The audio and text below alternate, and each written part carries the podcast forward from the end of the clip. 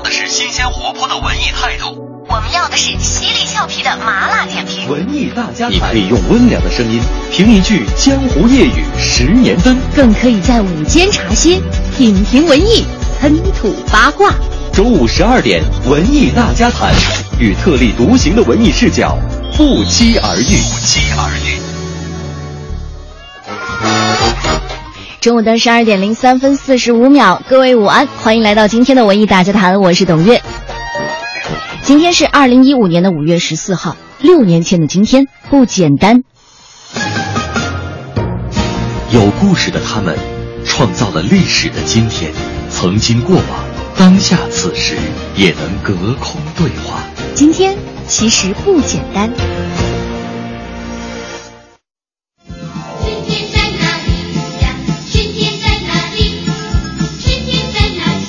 这首《春天在哪里》也叫《滴哩滴哩》，早已成为儿歌乐坛当中的世界名曲，而它来自儿歌大王潘振声。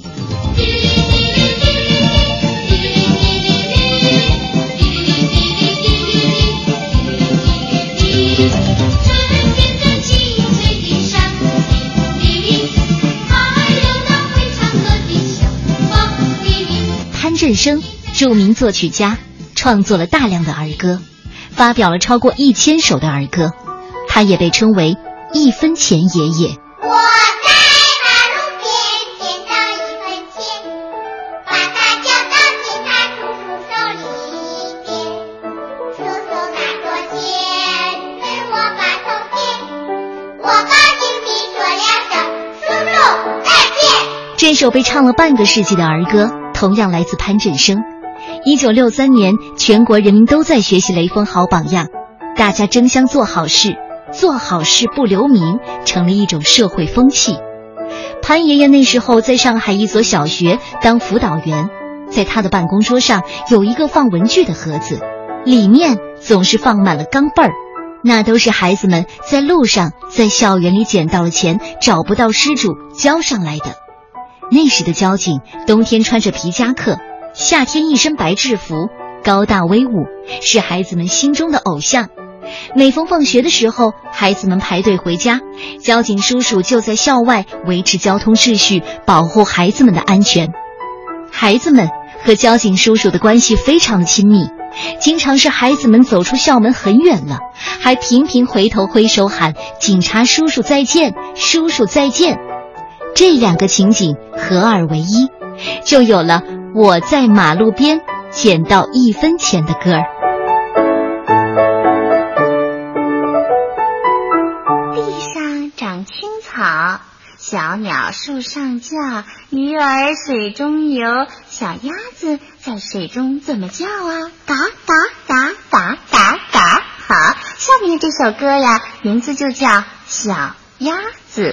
有一次，潘爷爷在回乡探亲的路上，一个放鸭子的小朋友和他边走边聊。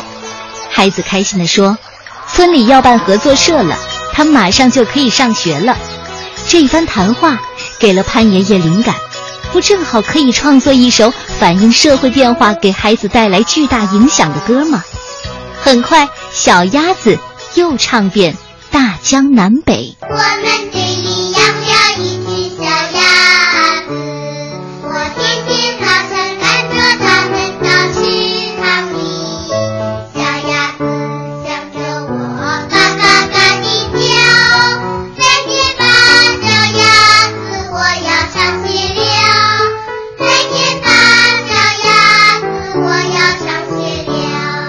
我总是利用业余的时间，每天晚上九点到十二点是我的时间，已经坚持了三十多年。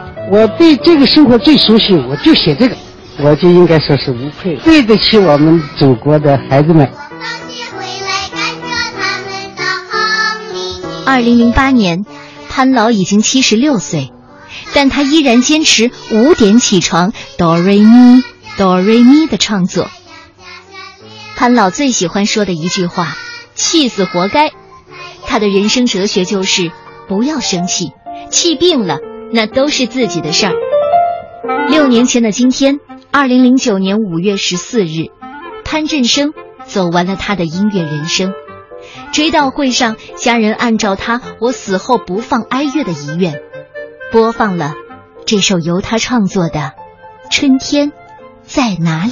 在那青春的山林里，那里有红花呀，那里有绿草，还有那会唱歌的小黄鹂。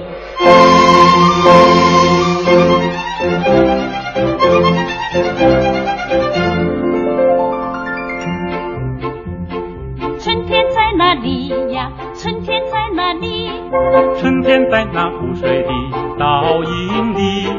映出红的花呀，映出绿的草，还有那会唱歌的小黄鹂。滴哩哩滴哩滴哩哩，滴哩哩滴哩哩，滴哩哩滴哩滴哩哩，滴哩哩滴哩哩。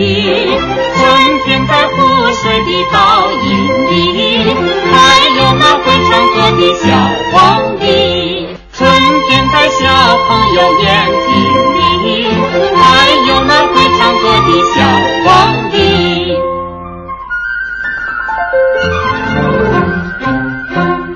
美好的中午就在儿歌当中开始吧。六十年代其实有很多的儿歌，但是我发现流传下来的比较少。比如说潘爷爷其实写了上千首歌，但是现在我们唱来唱去的还是一分钱、小鸭子、春天在哪里。可能那个时代的儿歌风格都太有那个时代的赞美了吧。好在一分钱还有春天在哪里这样的歌却在赞美当中跳了出来。您现在听到的是调频 FM 一零六点六文艺之声的文艺大家谈，我是董月。今天我们的话题是，嗯，不知道大家有没有看过爱奇艺的自制综艺节目《奇葩说》？奇葩说，你觉得奇葩吗？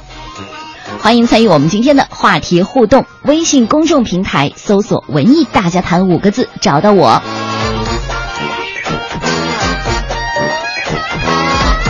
今天为大家准备的奖品是北京音乐厅在明天晚上将要上演的法国钢琴家托马斯·科恩的钢琴独奏音乐会。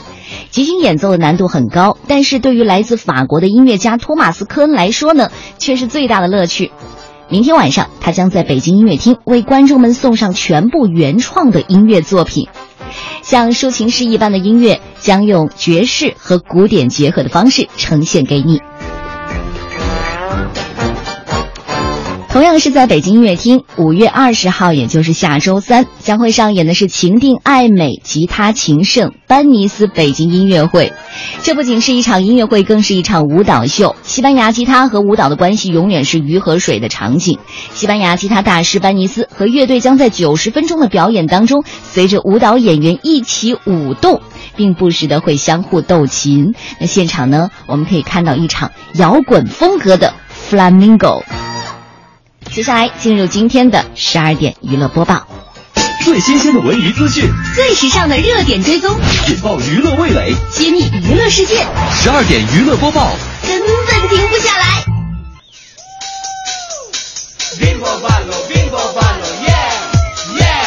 今天的十二点娱乐播报，我们关注的头条呢，当然是戛纳电影节了。第六十八届戛纳电影节北京时间今天凌晨开幕。今年的戛纳电影节呢，是近几年当中中国味儿最浓的一届。首先，贾樟柯和侯孝贤两位华语导演的新作品都入选了戛纳的主竞赛单元，前者是《山河故人》，后者是《聂隐娘》，夺奖的呼声也不低哈。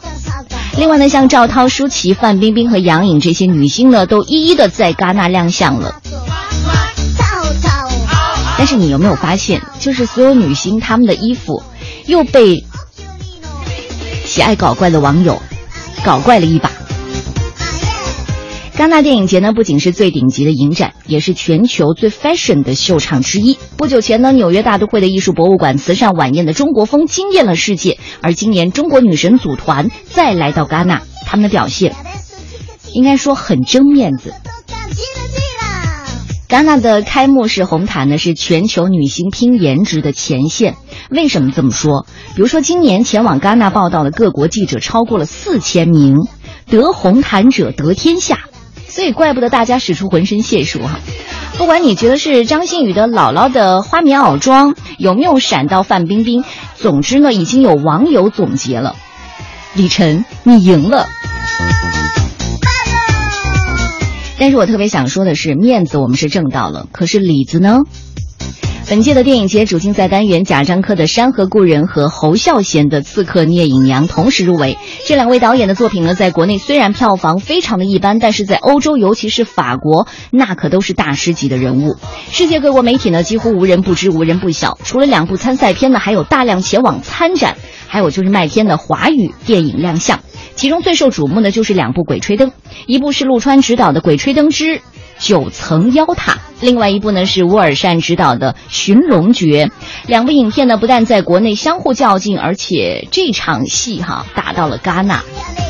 《寻龙诀》目前走的是土豪路线，不仅有乌尔善、黄渤、舒淇和杨颖这些主演亮相红地毯，片方呢还在戛纳的主会场大街上悬挂了大幅的影片巨幅海报，与好莱坞的大片《疯狂麦克斯四》的海报相映成趣。我是想说，我们就坐等各位的战绩了，赢了回来庆功，输了没关系，咱掏腰包自个儿给自个儿赚吆喝。而作为法国的地中海城市戛纳，哈，前方记者的表述就是：“哎呦，这里人太多了。”记者到处打听贾樟柯的行踪，然后工作人员就开玩笑说：“哎，都上街去了，都变野生了，你随便活抓哈。”另外呢，《寻龙诀》的巨幅海报确实特别的闪，它就悬挂在电影宫附近的建筑物的外墙上。而这个夏天的戛纳阳光呢，也超乎意外的灿烂。在戛纳城区中心，还有戛纳电影宫的附近，除了电影节工作人员穿统一的制服之外，各路博眼球的演艺界人士都穿起了透心凉的夏装逛街。这貌似是街头秀，但其实不少人，比如说像董子健这样的，肩负着杂志封面拍摄的任务，是一边逛街一边工作。当然，最热闹的就应该属于电影宫了，被粉丝们围得水泄不通。从大前天开始呢，位于戛纳电影宫的负一层的新闻中心呢，就开始发放记者采访证。电影宫工作人员呢，就热情地说了哈，这全世界有四千多家媒体申请的，也就只有两百五十家媒体获得了一双脚的位置。我四十三码。而在这个电影宫的门口呢，还有超过上千的粉丝聚集，他们当中呢，包括当地的居民，还有全世界来赶集看热闹的游客。那整条马路堵得连一个瘦子都别想找到一条缝钻进去哈！所有人都在大大的太阳底下互相的搭讪，等着队伍挪动。这一等呢，通常是十几到二十分钟，但是大家心情都很愉快，因为这里是戛纳呀。更夸张的是呢，在红毯的媒体席外呢，还摆出了一些各式各样的凳子、梯子，成为街头一景。当地人就说了，这是粉丝提早一两周时间来占下位置，为的就是能够看到自己的偶像。还有个别装点别致的咖啡馆附近呢，也摆了一些凳子。店主很骄傲地说，不少明星都喜欢来我们店里坐坐，粉丝们呢早早的就开始占位置了，准备偷拍。我想说什么呢？戛纳电影节确实是哈，这个世界上三大电影节当中的老大，一年一度的盛会，给这个城市带来多少骄傲啊！你说，什么时候我们北京的国际电影节也能带领世界电影人一年一度的来一个狂欢呢？努力吧，加油吧！Un, deux, trois, quatre.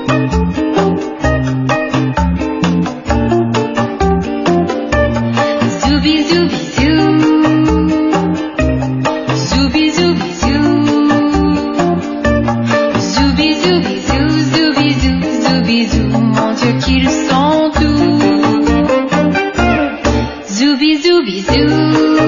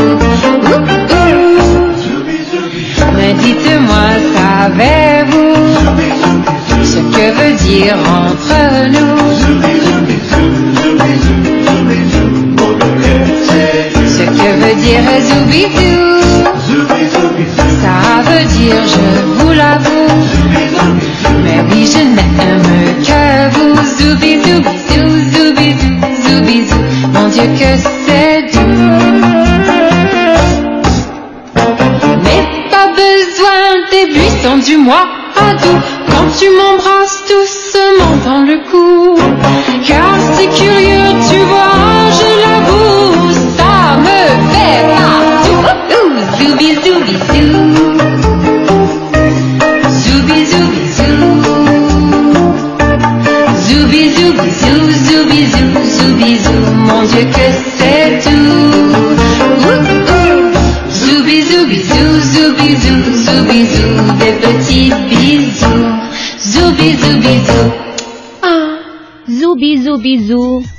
谁是学法语的？告诉我这什么意思？这两天呢，都是在循环听法语歌哈，真的是法语，我觉得是很美妙的一种，很动听的一种语言，就哪怕不唱歌，你也觉得他在唱歌。好吧，这里是正在直播的十二点娱乐播报，我是董月。接下来我们继续来关注的就是王志文右眼芯片了，由曹慧生执导的都市暖心轻喜剧《代驾老爸》将于五月二十六号登陆天津卫视、湖北卫视的黄金档。这部剧呢是由王志文领衔的，和这个何朱丹、陈好还有这个刘备三个女人之间上演了一场情感混战。混战不是混账。和父母为孩子操盘人生的常规思路相反，哈，剧中的孩子呢做起了老爸的主。这王志文饰演的温情老爸呢，惨遭女儿逼婚，开始了为女儿代嫁的新旅程。王志文妹在这部剧当中呢，演绎的是大龄的剩爸，全由九零后复读生周代代操盘，为自己找后妈。对于这部剧当中所表现的这种看似有点特立独行的父女关系，导演曹慧生就说了，在创作上呢，我们努力的让女儿对父亲的这种婚姻干涉，在情感和伦理上更符合常态。她爱自己的父亲，希望他幸福，所以呢，她为自己找后妈，为父亲张罗婚事。这个伦理逻辑呢，是符合主流价值观的要求的，也会获得观众的认可的。而不仅是九零后的选择，在主流价值观的面前，所有的群体都会有认同感的。曹导，我能说一句吗？我怎么感觉现在所有的文艺作品都在向九零后示好呢？我们这些八零后该怎么办？因为你发现，不管是这个电影也好，或者说电视剧也好，不管是奇葩说也好，还是代驾老爸都好，九零后哎，九零后哎。接下来要关注的就是《速度与激情七》了。如果你现在再去电影院的话，你看不到它了。为什么？五月十二号晚上正式下线了，整整上映了一个月。如果你还记得的话，它的首映呢是四月十二号。现在呢，根据数据显示，哈，《速七》的最终票房呢超过了二十四亿元，成为中国内地影史的票房冠军。上映以来呢，《速七》的票房是一路飘红，经常出现一票难求的盛况，期间创造了很多的票房记录。虽然《速七》已经下线，但是关于这部影片的讨论还在持续。比如，比如说哈，一部影片呢如何做到持续一个月热映？档期对于影片到底重不重要？下一部票房突破二十亿元的影片又会是谁呢？要过多久才能有影片超越《速七》？当然，也有很多的朋友关心哈。这个速八能不能在内地和北美同步上映呢？等着吧，据说是二零一六年。这里是正在直播的十二点娱乐播报，接下来要关注的就是一个比较八卦的消息。据台湾媒体报道，阿雅去年六月在美国生下了女儿艾娃，嗯，并且和她的华裔男友 Tony 注册结婚了。升格为人妻人母的她，经常在网络上，呃，畅谈妈妈经。分享幸福家庭生活，只是呢，阿雅经常分享女儿的萌照，但是从来没有见过她的老公是谁。昨天有网友呢就在论坛上爆料哈，说阿雅的先生呢居然是活佛，还放上了他先生的照片，还有一说呢是仁波切。网友呢也在网络社区解释他是竹庆本乐仁波切。昨天晚上呢，这个阿雅接受台湾媒体专访的时候就说了，没错，先生呢，确实是转世的仁波切，并且说呢，他是我人生最好的伴侣。之前呢，他都不让先生曝光，是因为彼此背景比较特殊，我不希望舆论打搅我们平静的生活。好吧，这里是正在直播的文艺大家谈，我是董月。很多的朋友都问到哈，这胡宇去哪了？生了一场大病，这病叫大舌头病。但是很快就会归队了，现在已经回到了文艺之声，呃，祝福他吧。很快就会归队的，真的。另外，我们今天的互动话题就是《奇葩说》，到底奇葩吗？你有没有看过这部由网络自制的综艺节目呢？现在很火，马上就要开第二季了。在第一季的时候，不管是马东为首的。这些法官们，还有这些嘉宾们，还有这些辩手们，你觉得到底够不够奇葩呢？还是你希望第二季可以更奇葩？我们要的是新鲜活泼的文艺态度，我们要的是犀利俏皮的麻辣点评。文艺大家谈，你可以用温良的声音评一句江湖夜雨十年灯，更可以在午间茶歇品评文艺，喷吐八卦。中午十二点，文艺大家谈。与特立独行的文艺视角不期而遇。不期而遇。中午的十二点三十三分，欢迎大家继续回来，这里是无所不谈的文艺大家谈，我是董月。我们今天的话题你忘了吗？奇葩说到底奇葩吗？欢迎大家参与我们今天的话题互动，微信公众平台搜索“文艺大家谈”找到我。今天为您准备的奖品呢有两份。一份呢是北京音乐厅明天晚上将要上演的法国钢琴家托马斯科恩的钢琴独奏音乐会，吉星哦！明天晚上我们会在今天的节目当中送出四张演出票。另外一场呢，同样是在北京音乐厅，因为现在正值北京音乐厅的古典音乐季嘛，在下周三将要上演的是秦定爱美吉他琴圣班尼斯北京音乐会，在现场你可以看到。弗拉明戈的舞蹈，你还可以看到现场的大师们互相斗琴，嗯，应该会挺精彩的。今天同样会在节目当中送出四张演出票，我就看看大家跟我们互动的这些微信质量到底过不过了关？奇葩说到底奇葩吗？在本周一的时候，第二季的《奇葩说》已经开始进行首期录制了，现场撕的不可开交啊！首发阵容呢也是空前绝后，先是这个毒舌天后金星加盟《奇葩说》了，随后呢又是综艺女王大 S 内地内地综艺首秀，所以说呢处处都是点哈。这一次呢这个名字起的就叫金马勇，金当然就是金星了，马就是马东，勇蔡康永。可以看出呢，现场这个组合呢还是火花不断的，金句频出的，听一句顶十句的。而第二季的《奇葩说》呢，会在六月二十六号正式上线。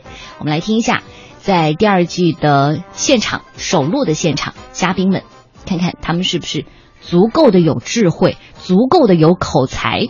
啊，我这是热身状态，但我很很过瘾。哎呦，我看的那个炮火射色特特别过瘾。我觉得需要这种语境。中国的电视节目也好，网络节目需要这种语境，而且特别适合八零后、九零后现代人说话的方式。而且这个东西是貌似辩论，其实把观点像摊鸡蛋一样摊在台面上，观看者各求所需。嗯，而且对我们来讲，其实我我在那听的时候，我并没有觉得哪个观点是我完全赞同的，只是一种结构方式。但是我觉得很过瘾，听得很过瘾。昨昨天跟他见面就送上了玫瑰花，希望他手下留情。然后呃。我也发现他，起码我们在第一次的呃讨论当中，金星老师完全是站在一个非常呃照顾小孩子们的角度，你你都替他们想好了人生要担心什么事情，所以呃，比起来我以前那个抵抗高晓松的大刀阔斧比较吃力一点。谢谢你手下留情啊。呃，一点都不温馨，非常的刺激，呃，激烈。呃，我觉得现场看还比在网络上面看还更加的那个有有火力一点，啊，有特别跟康康永哥聊了一下，然后也跟阿雅聊了一下，阿雅有来过当过来宾，他们都其实觉得节目很好玩，然后也觉得蛮安全的，其实真的是很很开心的一个节目。很开心的一个节目，火光四射。好吧，这是爱奇艺打造的真人秀《奇葩说》。嗯，《奇葩说》的第二季呢，也有一些现场的这些大学生们，我们也是在现场进行了一段采访哈，大家都听一听。现在大学生都惹不起啊！大概看了十五分钟吧，现场年轻观众的笑声响响起了好几次。我觉得马东、高晓松、蔡康永他们的配合是亲密无间的，而且金星也在不断的努力的去融入，所以我觉得第二季是更值得期待的。呃，《奇葩说》第二季的常驻嘉宾之一居然是金星，当时我顿时都感觉到高晓松的可贵之处了。金星，你说他除了刻薄吧，还毫无文化底蕴。呃，如愿的参加了《奇葩说》的录制，可能是观众入镜头的原因，持续四个小时，倒是不如在宿舍里吃着土豆粉抱着电脑来的轻松自在。我觉得，好在看到了可爱的如今啊，还有微微女神，还有真人版大 S，带我重回了那个流星雨的时光。我觉得这是我最爱的辩论节目，没有之一。曾经看到有人说蔡康永，温柔而又有力量，还有一种说服力，一种张力。呃，我从来不看《康熙来了》，但是我看了《奇葩说》以后，就觉得他特别厉害，特别有味道。第一季的《奇葩说》呢，是在去年年底正式上线的。节目由高晓松、蔡康永、马东组成的导师团队，甄选来自全国各地的说话高手，并且呢，将他们组成多个队伍，哈，对社会热门的话题进行辩论。参与节目的选手呢，大多来自八零九零后，我觉得更多的是九零后吧。他们也将用自己的口才展现自己特立独行的思想。如果你要问我最喜欢看的是什么，应该是高晓松和蔡康永两大掌门的斗法。为什么？我曾经看过一个发布会哈，就是当时呢高晓松没有来，蔡康永自己一个人，他就不留痕迹的黑着高晓松。很多人讲我的主持离不开美女，不是林志颖就是小 S、侯佩岑。我想换一个类型的搭档，没想到掉到地狱和高晓松一起，走的也太极端了。但是后来蔡康永自己也说哈，就是《奇葩说》当中的奇葩并不孤独，他们将会让许多观众产生共鸣，也会有积极的人生思考。那这个节目播出之后呢，会激发很多人的斗志，就是你也想上节目，我也想去 PK 一把。好吧，在《奇葩说》的第一季当中，我不知道现在正在收听节目的这些朋友们，你到底看过几集呢？你最喜欢的又是哪个选手呢？或者是哪个导师呢？小松，你觉得这是一个看脸的社会吗？你看看我的脸，你觉得是吗？那那个康永兄，哎，既然他选择了这个方，你就有义务。去站到他的对立面上去，是吧？很乐意站到他的对立面。嗯，我觉得这不光是一个看脸的社会，这直接就是一个看的社会。那看什么呢？就是你有本事让人家第一眼看到你的脸就看脸，没有脸看的话，第一眼看到你的钱就看钱，看车子、看衣服、看你的才华，全部都可以看。那看脸是最方便的，所以这是一个看脸的社会。嗯，这多好，这才叫一个辩论社会，对吧？珊珊觉得这是一个看脸的社会吗？我觉得当贝克汉姆和马云先生站在一起的时候，就已经没有了标准答案。啊，好深奥。马云和贝克汉姆那能比吗？你和我在一起，你看谁看不看？他看你，他看我。他没有跟你在一起。我不是我跟你在一起，跟你看你啊。我还是看脸的，我不会跟你在一起。我曾经也看脸，我十七岁的时候也看人脸。所以其实看不看脸，大家都都都知道了。我们各位两位团长和珊珊的这个观点，但是我其实其实是看身材的。你认为这是一个看腰的社会是吗？这是一个随着年龄的变化看不同部位的。对啊，刚才拍定拍那个什么硬照的时候，他不自觉的把手都放到我的腰上了，然后才发现我的臂长实在不。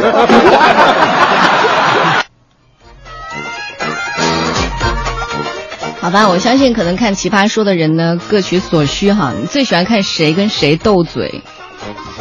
《奇葩说》呢仅仅靠蔡康永、高晓松和马东，还有十八位奇葩的辩手的三寸不烂之舌，就吸引了大批的八零后、九零后。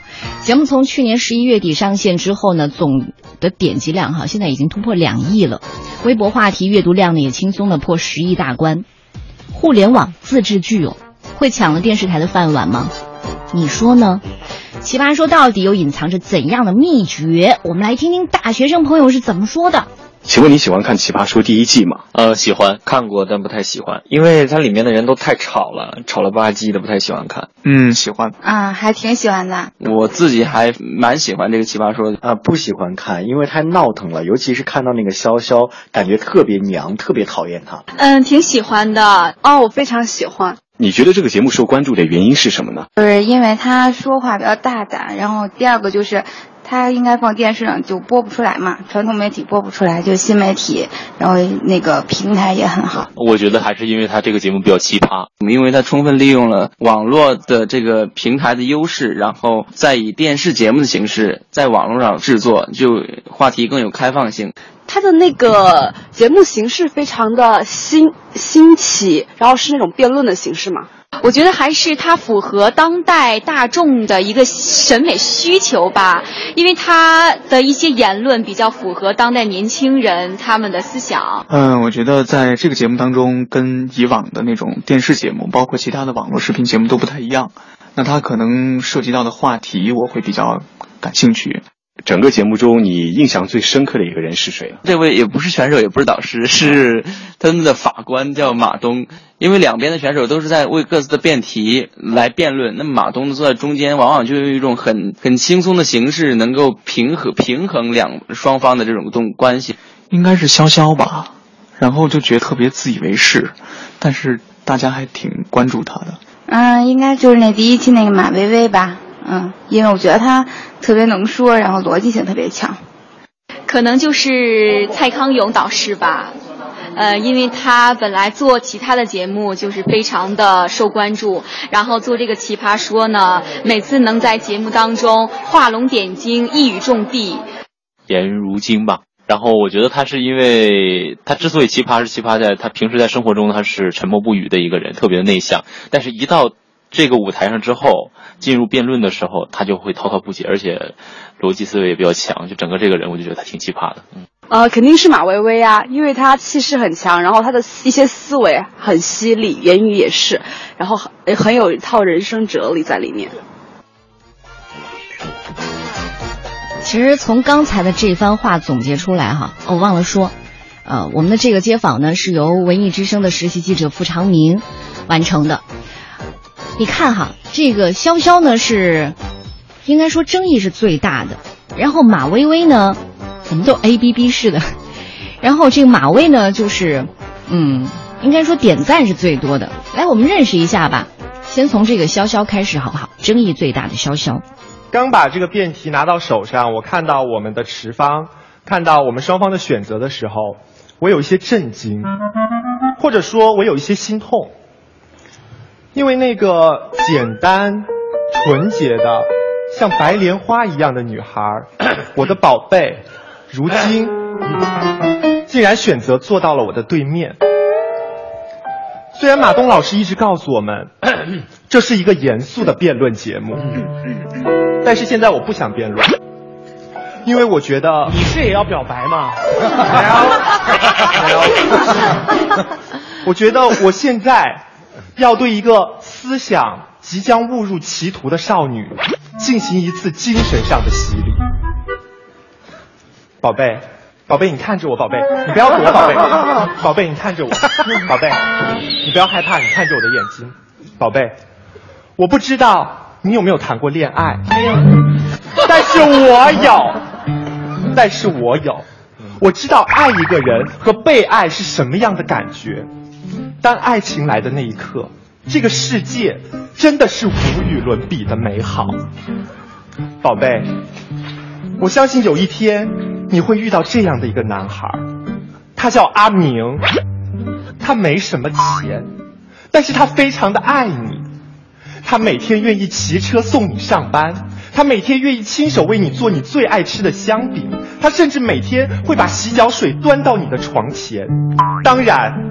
阿明对你们两个的未来也是有想法的，他一直在努力，一直在努力。终于有一天，他攒够了足够的钱，他花掉他所有的积蓄，买了一枚戒指，跪倒在你的面前，对你说：“如今嫁给我吧。”然而这个时候，原来他会用男人声你拿起这个戒指，你拿起这个戒指，你突然发现，Oh my God，这个戒指上的钻石竟然要用放大镜才能看得清楚。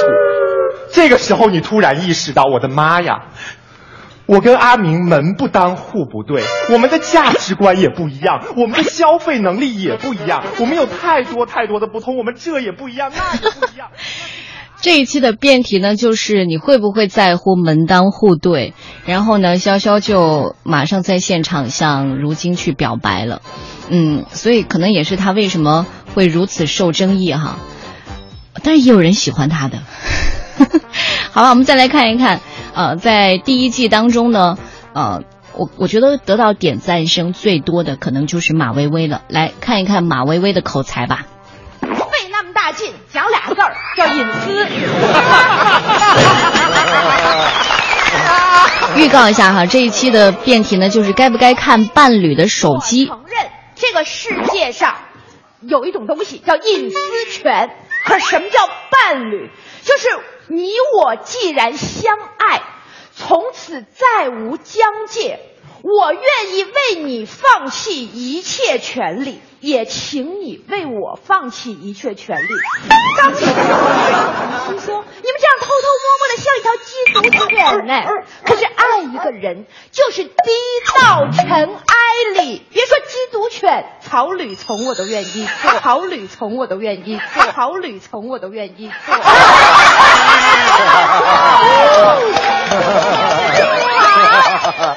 你跟我讲隐私，你就是把我当成别人。结婚的时候，你跟我说，无论贫穷还是富贵，无论健康还是残废，我们永远都共享一切。你上厕所，我给你递手指的时候，你不跟我讲隐私，看一下手机，你给我讲隐私。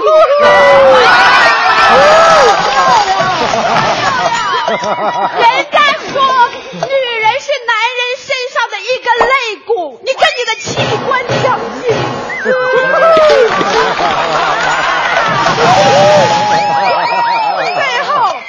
简单的总结一下我方的观点：世界上有一个我，世界上有一个你，我们把彼此都打破。加了水，加了泥，和在一起，重塑一个我，重塑一个你，从此你泥中有了我，我泥中有了你，请把你的手机交给我。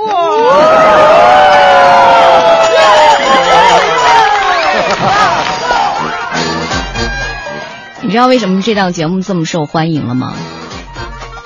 马东是马季的儿子，告别央视之后转战网站，在节目的选拔阶段呢，马小康、马东、高晓松、蔡康永，当时就穿了一身裙装亮相哈，其实你还可以找到，就是那个苏格兰风的那种裙子，三个人都穿的裙子。当时我看了之后，我觉得真的有点不忍直视。后来马东自己说哈，既然要给一九九零年以后出生的孩子们做一档节目，我们就必须换一个他们年纪的思维和思考方式。虽然他们怎么想的我也不知道，但是我知道我应该首先放弃自己本身固有的东西，也不见得能做对。但是节目组呢，一定要把现场的色调，还有这种所有的哈，就是把它做的炸一些、夸张一些，至少不能做的四平八稳。同时，他也说了，四十岁以上的人请在九零后的陪同下收看。我刚刚不是说了吗？现在电影、现在电视剧、现在的综艺节目都是做给九零后看的。但是呢，包括马东自己说哈，只是想在探索这一代年轻人的语言方式、内心世界和价值观。我相信正能量最重要的表现方式是青春、阳光，而年轻人就有正能量。好吧，其实我在做这期选题之前呢，是得到我们办公室的一位老师大圣老师的启发。因为某一天，因为他坐我旁边，他就说：“哎，我昨天看的《奇葩说》，怎么怎么怎么地。”当时在跟我们另外一个同事聊天，我就在想，大圣老师，您这个年纪，您也看《奇葩说》吗？谁带您看的？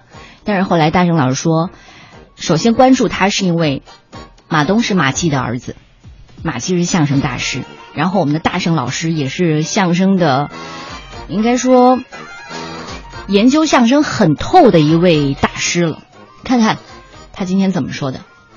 那天看了两期，嗯，一期半决赛的，一期决赛的，我觉得有意思。首先说那个有意思的话，嗯主要是那个现挂的即兴的这种因素比较多。